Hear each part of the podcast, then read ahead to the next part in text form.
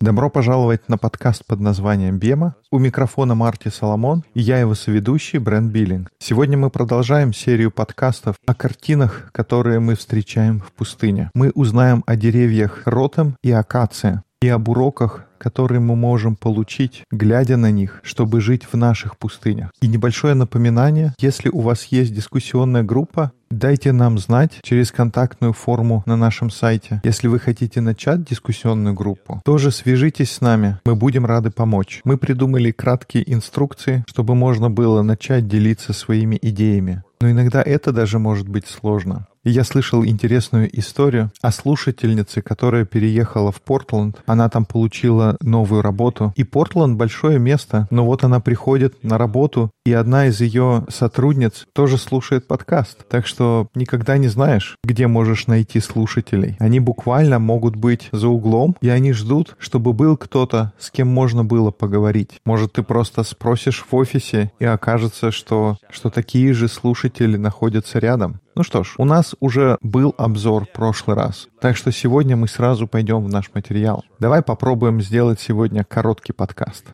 Я готов, как скажешь. О, слышу оптимизм. В шутку хэштег «стакан наполовину полный». Значит, мы говорили о пастухе в прошлый раз. У меня есть еще четыре картины, о которых бы я бы хотел поговорить. Две темы мы возьмем сегодня, и две других обсудим в следующем эпизоде. Я хотел бы поговорить о четырех деревьях пустыни.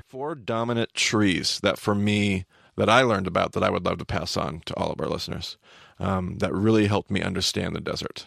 You're like, that's crazy. Trees, like in the desert? Yeah, there's four of them. Это четыре главных урока о деревьях, которым я научился, и я хотел бы передать это нашим слушателям. Я знаю, что они помогли мне понять пустыню. И первое, о ком я хотел поговорить, куст ротема. Технически он является деревом, еще их называют ракитник или дерево-метелка. И он действительно выглядит как метла. Мы поместили его фотографию в примечание к эпизоду. Если ваше приложение для подкастов поддерживает главы, вы увидите эту фотографию на экране. Так вот, в нашей презентации одна из моих любимых фотографий Кристи Пьедро. Она очень хорошо показывает, что это за дерево такое ротом. Хотел бы я, чтобы я сделал эту фотографию, но нам просто в нашей последней поездке не повезло увидеть так удачно расположенное дерево. И я думаю, почему оно хорошее. То, что она показывает вот эту особенность, что первое, о чем ты думаешь, когда ты слышишь название ротом, у тебя есть эта картинка тени, которую ты находишь вблизи этого дерева. И в Писаниях мы находим это дерево в связи с людьми в пустыне, которые уже почти готовы сдаться. Они в пустыне, и они хотят умереть. И один из этих образов — это Илия сразу после того, что произошло на горе Кормил. Он убегает, вся та работа, все те победы, которых он добился на горе Кормил огонь сошел на алтарь, победили всех пророков Ваала, дождь пошел. Но это не помогает. Уже через день все охотятся за ним, и он бежит. И он уже готов сдаться. Он говорит, все, с меня хватит. И он лежит в тени. И на иврите как раз используется название этого дерева. Он лежит в тени дерева ротом. Другое место, где, скорее всего, говорится о дереве ротом, это в истории об Измаиле. Когда Агарь кладет Исмаила в тени дерева, мне кажется, это в соответствии с устной традицией. Или в Мидраше говорится, что как раз это была тень Ротома. То есть это такая картина, когда ты в пустыне, когда хочется пить, и ты не можешь сделать следующий шаг. Если помните, в прошлом эпизоде мы говорили про пастуха, и пастух тебя приводит туда, где у тебя есть еды впритык, есть только на сейчас. И когда ты оказываешься в ситуации, что все, в следующий момент еды не будет, нет выхода, ты оказываешься в тени Ротема. Теперь, Брент, когда ты смотришь на эту фотографию, скажи мне, что можно сказать про тень Ротема? Ну, ты говоришь, это дерево? Не вижу я на фотографии никаких деревьев. В смысле, это больше похоже на траву, которую едят овцы. Здесь как раз мы видим эту идею достаточно только-только впритык. И я повторяюсь, но снова и снова мы видим, что пустыня учит нас принципу «только-только достаточно». И это сложный урок в нашей культуре. Наша культура — это слишком много. У нас есть культура изобилия, культура расточительности. У нас есть эта идея быстрого питания. Это во многом культура империи. И очень трудно вывести Египет из наших сердец. И Моисей берет людей здесь, чтобы вывести Египет из своих людей. Потому что именно здесь усваивается урок. На каждом углу на каждом повороте. Этот урок, что у тебя есть всего впритык. И ротом это небольшой куст. Иногда очень трудно полностью оказаться в его тени. Очень часто получается так, что ты сидишь, тело в тени, а ноги уже на солнце. Здесь не будет много тени, но будет достаточно, будет ровно столько, сколько нужно. И еще одна вещь, которую я вижу на этой фотографии. Нельзя сказать, что здесь целый лес таких кустов ротома. Это такой одиноко стоящий куст. И я помню в 2008 году, когда я впервые прочувствовал это в пустыне, мы нашли один из таких кустов, и это было как подарок. И вокруг него Рэй учил 40 минут, и во время этого урока каждый из нас успел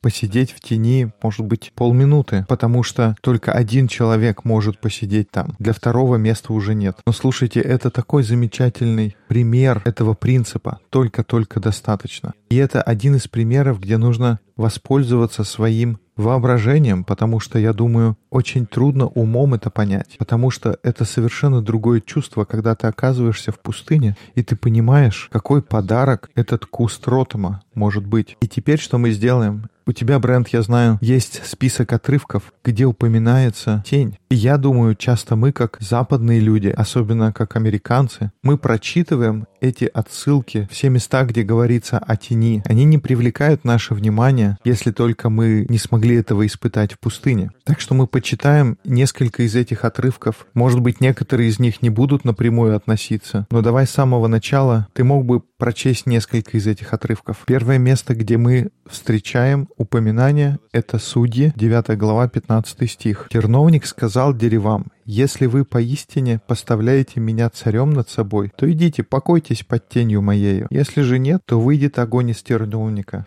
и пожжет кедры ливанские. Так, здесь мы видим идею покоиться в тени. И этот отрывок из притчи, которую рассказывает пророк. И он говорит о том, что Израиль хочет царя, и они просят его, и дерево говорит, «Приходи, садись в моей тени» потому что тень так желанна. Это как убежище. Давай следующий. Это Псалом 79 с 8 по 11. «Боже сил, восстанови нас, да воссияет лице Твое, и спасемся.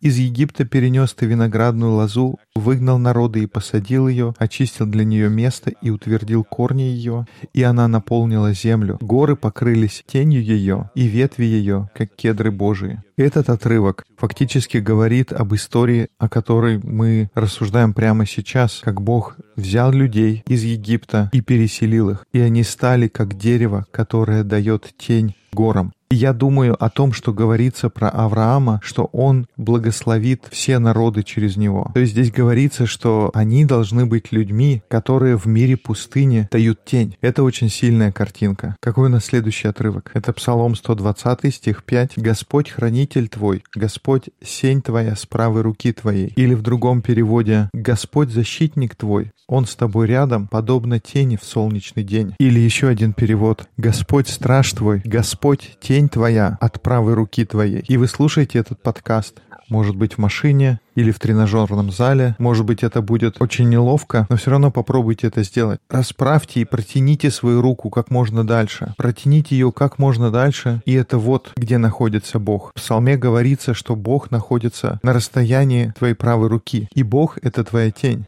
И опять хочу сказать, это не тень какого-то могучего дуба. Нет, такой тени нельзя увидеть в пустыне. Нам нужно поменять свое представление, что такое тень в пустыне. Это не такой могучий дуб или цирковой шатер. Нет, Бог — это куст ротома. Это тень, которой еле-еле хватает. И он никогда не бывает дальше, чем ты можешь дотянуться. Он всегда по правую руку от тебя. Но снова здесь мы видим вот эту картину облегчения. Я дам тебе как раз облегчение. Свежести как раз достаточно, чтобы, возможно, добраться до следующего поворота, до следующего куста ротома. Так что давай возьмем следующий отрывок. Вторая глава, третий стих. «Что яблоня между лесными деревьями, то возлюбленный мой между юношами. В тени ее я люблю сидеть, и плоды ее сладки для гортани моей. Замечательный отрывок. У нас еще будет разговор о песне песней. Но вот эта картина «Я люблю сидеть в тени». Такая свежесть есть, когда я сижу в тени. Какой еще отрывок у тебя? Исайя 4 глава, стих 6.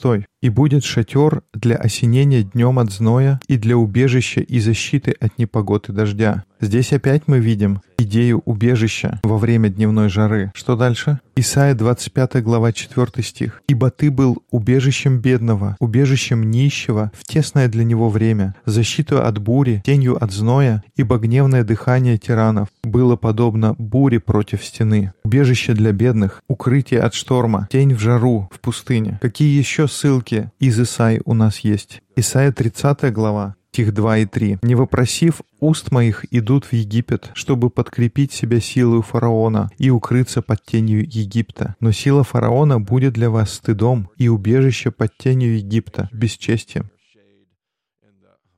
И здесь говорится о том, куда ты идешь, чтобы найти тень. Кто бросает свою тень на тебя? И когда я это говорю, я понимаю, что есть такое понятие «бросить тень», и оно имеет негативный оттенок и идет в разрез с тем, о чем мы говорим в этом уроке. Возможно, если бы люди знали текст, понятие «бросить тень на что-то» не имело бы такого негативного смысла. Идея, чтобы давать тень людям. Мы к ней как раз подходим. То есть, куда ты идешь, чтобы найти тень? Ты идешь в Египет и тем обещаниям, которые есть у империи, и находишь там тень. Или ты идешь в пустыню и находишь тень Ротома. Это то, что Бог хочет дать тебе. И Бог умоляет своих людей, не ходите обратно в Египет. Моя тень — это правильная тень. Ты будешь опозорен египетской тенью. Один из моих любимых отрывков, он тоже из Исаи. Это отрывок из Исаи 32 главы. И там говорится, вот царь будет царствовать по правде, и князья будут править по закону. И каждый из них будет как защита от ветра и покров от непогоды, как источник вод в степи, как тень от высокой скалы, в земле жаждущей. И здесь есть эта идея, что будет момент, когда будет царь править. Мы бы сказали Иисус, но в дни Исаии они ждали того дня, когда будет царь, который будет править в праведности, править по правде. Но, Брент, сколько здесь царей в этом отрывке? Здесь один царь. То есть царь будет царствовать по правде, и князья будут править по закону. Как много князей здесь? Ну, точно не один. То есть у нас есть один царь и много князей. Так что если Иисус царь, то кто эти князья? Ну, очевидно, его последователи. Да, это все мы. Так что Исаия говорит, что будет царь, который царствует по правде, и мы говорим, о, это Иисус. Но если пророчество верно, то правители или князья должны править по закону. И каждый из них будет защитой, будет тенью. Еще раз здесь говорится, каждый из них будет как защита от ветра и покров от непогоды, как источник вод в степи и как тень от высокой скалы в земле жаждущей.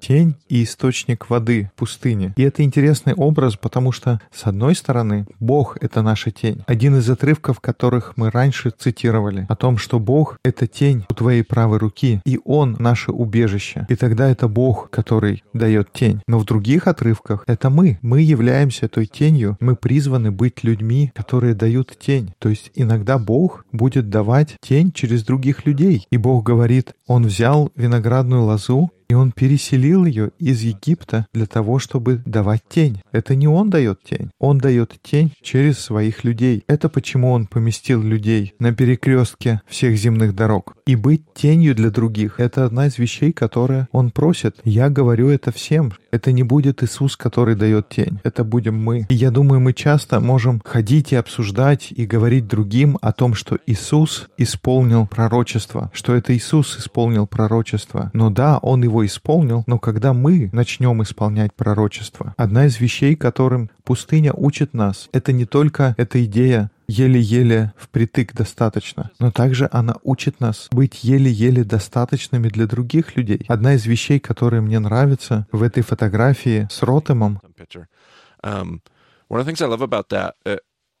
Мысль, которая мне помогает, что мне не нужно быть очень большой тенью для других людей. Потому что иногда я пугаюсь. Если быть честным, мне не нравится пасторская забота. Мне не нравятся звонки, когда нужно что-то спасать. Мне кажется это таким пугающим. Я больше люблю учить, люблю говорить какие-то умные вещи. А когда я сталкиваюсь со страданием, мне это не нравится. У меня нет ответов для других людей. Но я очень долго этому учился. По мере того, как я взрослел, я понимал, что я могу просто сидеть с людьми, когда они страдают. Потому что первый раз, когда я пришел в пасторское служение, я чувствовал, что «О, у меня должны быть все ответы». Я чувствовал, что я должен быть как дуб и давать большую-большую тень и мне нужно было вытаскивать людей из их пустынь. Но это не то, что Бог просил меня сделать. Бог просил меня быть кустом ротома. И когда я смотрю на эту картинку, что вот такой маленький кустик, я думаю, это бы я мог сделать. Я не уверен, если я смогу быть дубом, этим красивым деревом на берегу реки Иордан.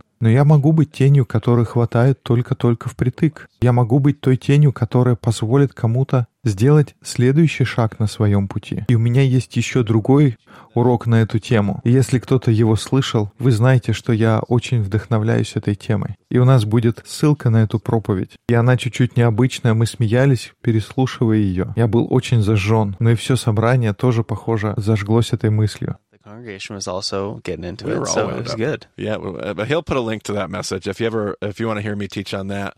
Uh, do some connection to the book of Acts and different things like that. У нас будет ссылка в примечаниях к этому эпизоду. И там мы проводим параллели с книгой Деяний и так далее. Достаточно старый урок, но один из моих любимых. И интересно, что другие люди тоже о нем помнят. Теперь другое дерево, о котором я хотел поговорить сегодня, это акация. Так, я обещал, что мы сегодня закончим пораньше. Ну да, все похоже идет к тому. Итак, следующее дерево — это акация. И дерево акации, оно во многих смыслах очень отличается от ротома. Бедуины называют это дерево даром пустыни. И в поездке видно, что кусты ротома, они растут в разных местах по всей пустыне. Обычно их можно встретить в середине Вади, и мы поговорим о Ваде потом. Но Вади — это такие каньоны в пустыне. Эти каньоны образовались во время дождливых сезонов в пустыне. И когда вода спускается в низины, она устремляется по протокам и за тысячи или за миллионы лет, в зависимости от того, как вы себе представляете. Но за все это время вода проделывает такие глубокие каньоны или русла.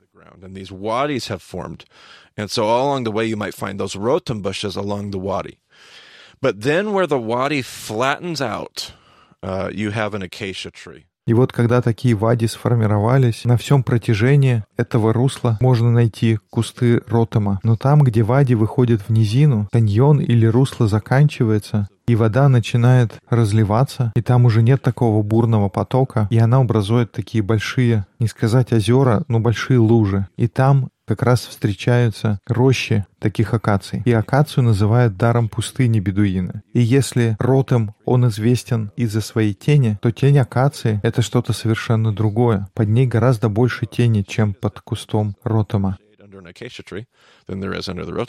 Yeah, there was enough for our whole group. В тени вся наша группа могла поместиться. Да, но, к сожалению, акация растет только в конце вади. И деревья акации используются для строительства. Это очень сильная древесина. Если ее жечь, то получается более высокий жар, и оно тоже дольше, чем любое другое дерево горит. Она дает сок или смолу, и у нас как-то с женой вышел спор о том, смола это называется или нет. Так что, если вы знаете, скажите, кто прав. Um, but, uh, the... I'm not. I'm not getting into that. Unless you're going to side with my wife, nobody should. Um, but uh, pitch and sap, and and uh, it, this can be used for anything from building materials. Uh, it can also be used medicinally. Uh, the tree produces these little tiny pods, about an inch to an inch and a half long, almost like a carob pod. Uh, only it's very, very small. very, very, uh, maybe a Ну, я в этот спор ввязываться не буду. Не-не, не советую, если только ты не принимаешь сторону моей жены. Ну так вот, ее можно использовать для строительства, ее также можно использовать для медицинских целей, и она дает такие плоды, как длиной не больше трех сантиметров. И мне говорили, что если килограмм таких сварить, он даст питание верблюду на неделю. То есть у этого дерева невероятные свойства. Наверное, поэтому бедуины зовут его даром пустыня. И есть одна вещь про акацию, что в большинстве случаев, когда ты смотришь на это дерево, оно выглядит как полностью мертвое. И это потому, что ему нужна вода для того, чтобы цвести. И интересно, что акация, она может находиться в таком полумертвом состоянии в течение 7, 8, 9 лет, кто-то говорит 10 или 11, она может стоять без воды и выглядеть полностью мертвой. Ты смотришь на нее, как такая сухая, на этом дереве не было жизни в течение многих лет, но вдруг случаются дожди, и вода течет по своему руслу, и вдруг, пробыв в спячке 10 лет, дерево оживает, как будто оно всегда было живым и она приносит плоды, у него листья, оно выглядит зеленым и прекрасным, но большую часть времени это просто как будто абсолютно мертвое дерево. Now, here's why that is striking to me this amazing gift of the desert. Um, by the way, when I talk about trees, uh, I'm talking about a lot of things that were passed on to me from Ray Vanderlaan in that video that we recommended um, uh, last episode has a bunch of these things in there as well. Um, but Ray studied uh, at Hebrew University, and one of the rec- the required texts there for really any Bible student at that level, uh, if they have to study biblical botany, you study a guy by the name of Noga Haruvini.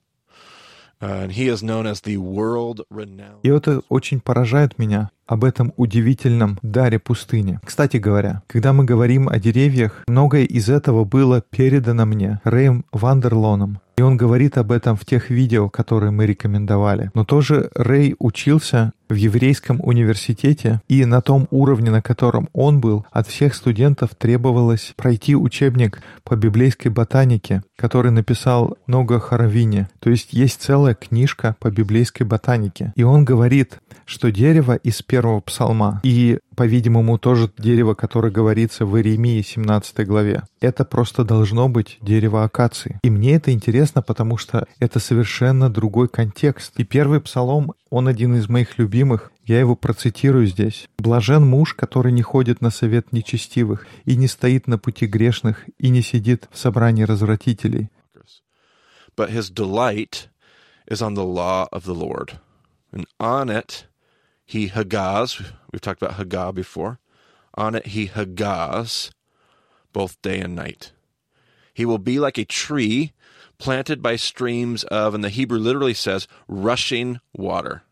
Not quiet waters, not the still waters of Psalm 23, rushing waters, these wadi floods. Но в законе Господа воля его, и о законе его размышляет он день и ночь. И будет он как дерево, посаженное при потоках вод, которое приносит плод во время свое, и лист которого не вянет, и размышляет, это слово «хага», мы о нем говорили раньше. И вот эти потоки вод — это не те спокойные воды из 22-го псалма, это бурные воды, которые выходят и растекаются из вади. И что меня поражает об этом отрывке, если это говорится о дереве акации, которое всегда приносит плод в свое время, то плоды акации их время — это раз в десятилетие. И тогда то, что следует из этого псалма, что благословен тот человек, кто готов хага над текстом день и ночь, годами, во времена то, чтобы я назвал духовных засух, не видя никаких результатов своей работы. Но они знают, они верят, что если идти путем веры, они берут текст в себя, это принесет плоды. Я сижу и нет дождя, нет дождя, нет дождя. И затем в какой-то момент дождь приходит, и дерево оживает.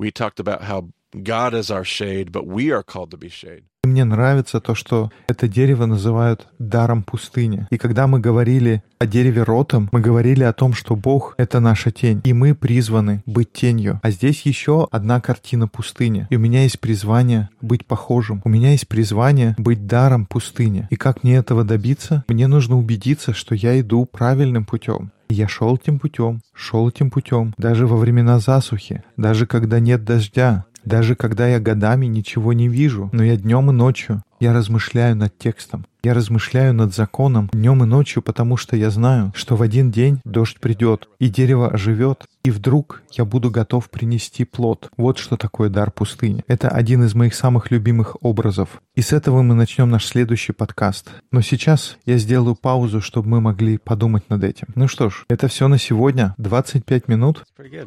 25 minutes for us, that's like...